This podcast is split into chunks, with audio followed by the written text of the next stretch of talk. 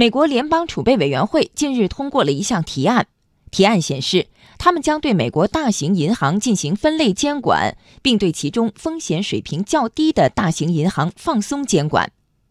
据了解，美联储将根据资产规模、跨辖区活动、对短期批发融资依赖度等多项指标，为合并资产超过一千亿美元的美国大型银行机构设立不同的监管类别。所涉及的银行包括花旗银行、北方信托银行、第一资本银行等。美联储理事、负责金融监管的副主席兰德尔·夸尔斯分析，根据提案，美国银行业监管法规的复杂程度将有所降低，不过美国银行的资本实力不会大幅下降。美联储预计，在这项提案生效后，资产超过一千亿美元的美国大型银行按规定所持有的资本将减少百分之零点六，流动资产将减少百分之二点五。目前，这项提案正在接受公众评议，截止时间为明年一月下旬。有分析认为，这项提案削弱了对于美国金融系统抗风险能力而言至关重要的缓冲。此外，提案给美国金融机构或金融系统带来的益处有限。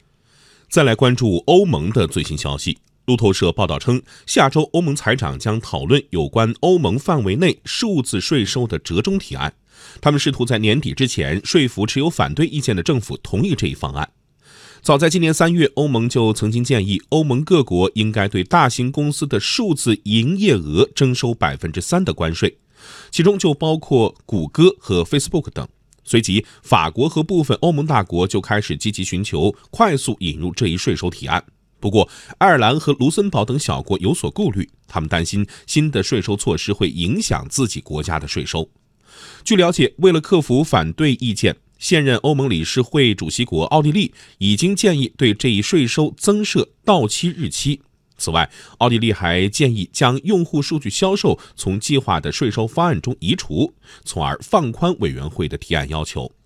如此一来，只有在线广告服务的收入和虚拟市场的收入在新的征税范围内。目前，这项提案已经获得了二十八个欧盟成员国的支持。按照计划，欧盟各国财长将在本月六号的月度例会上讨论这个折中方案。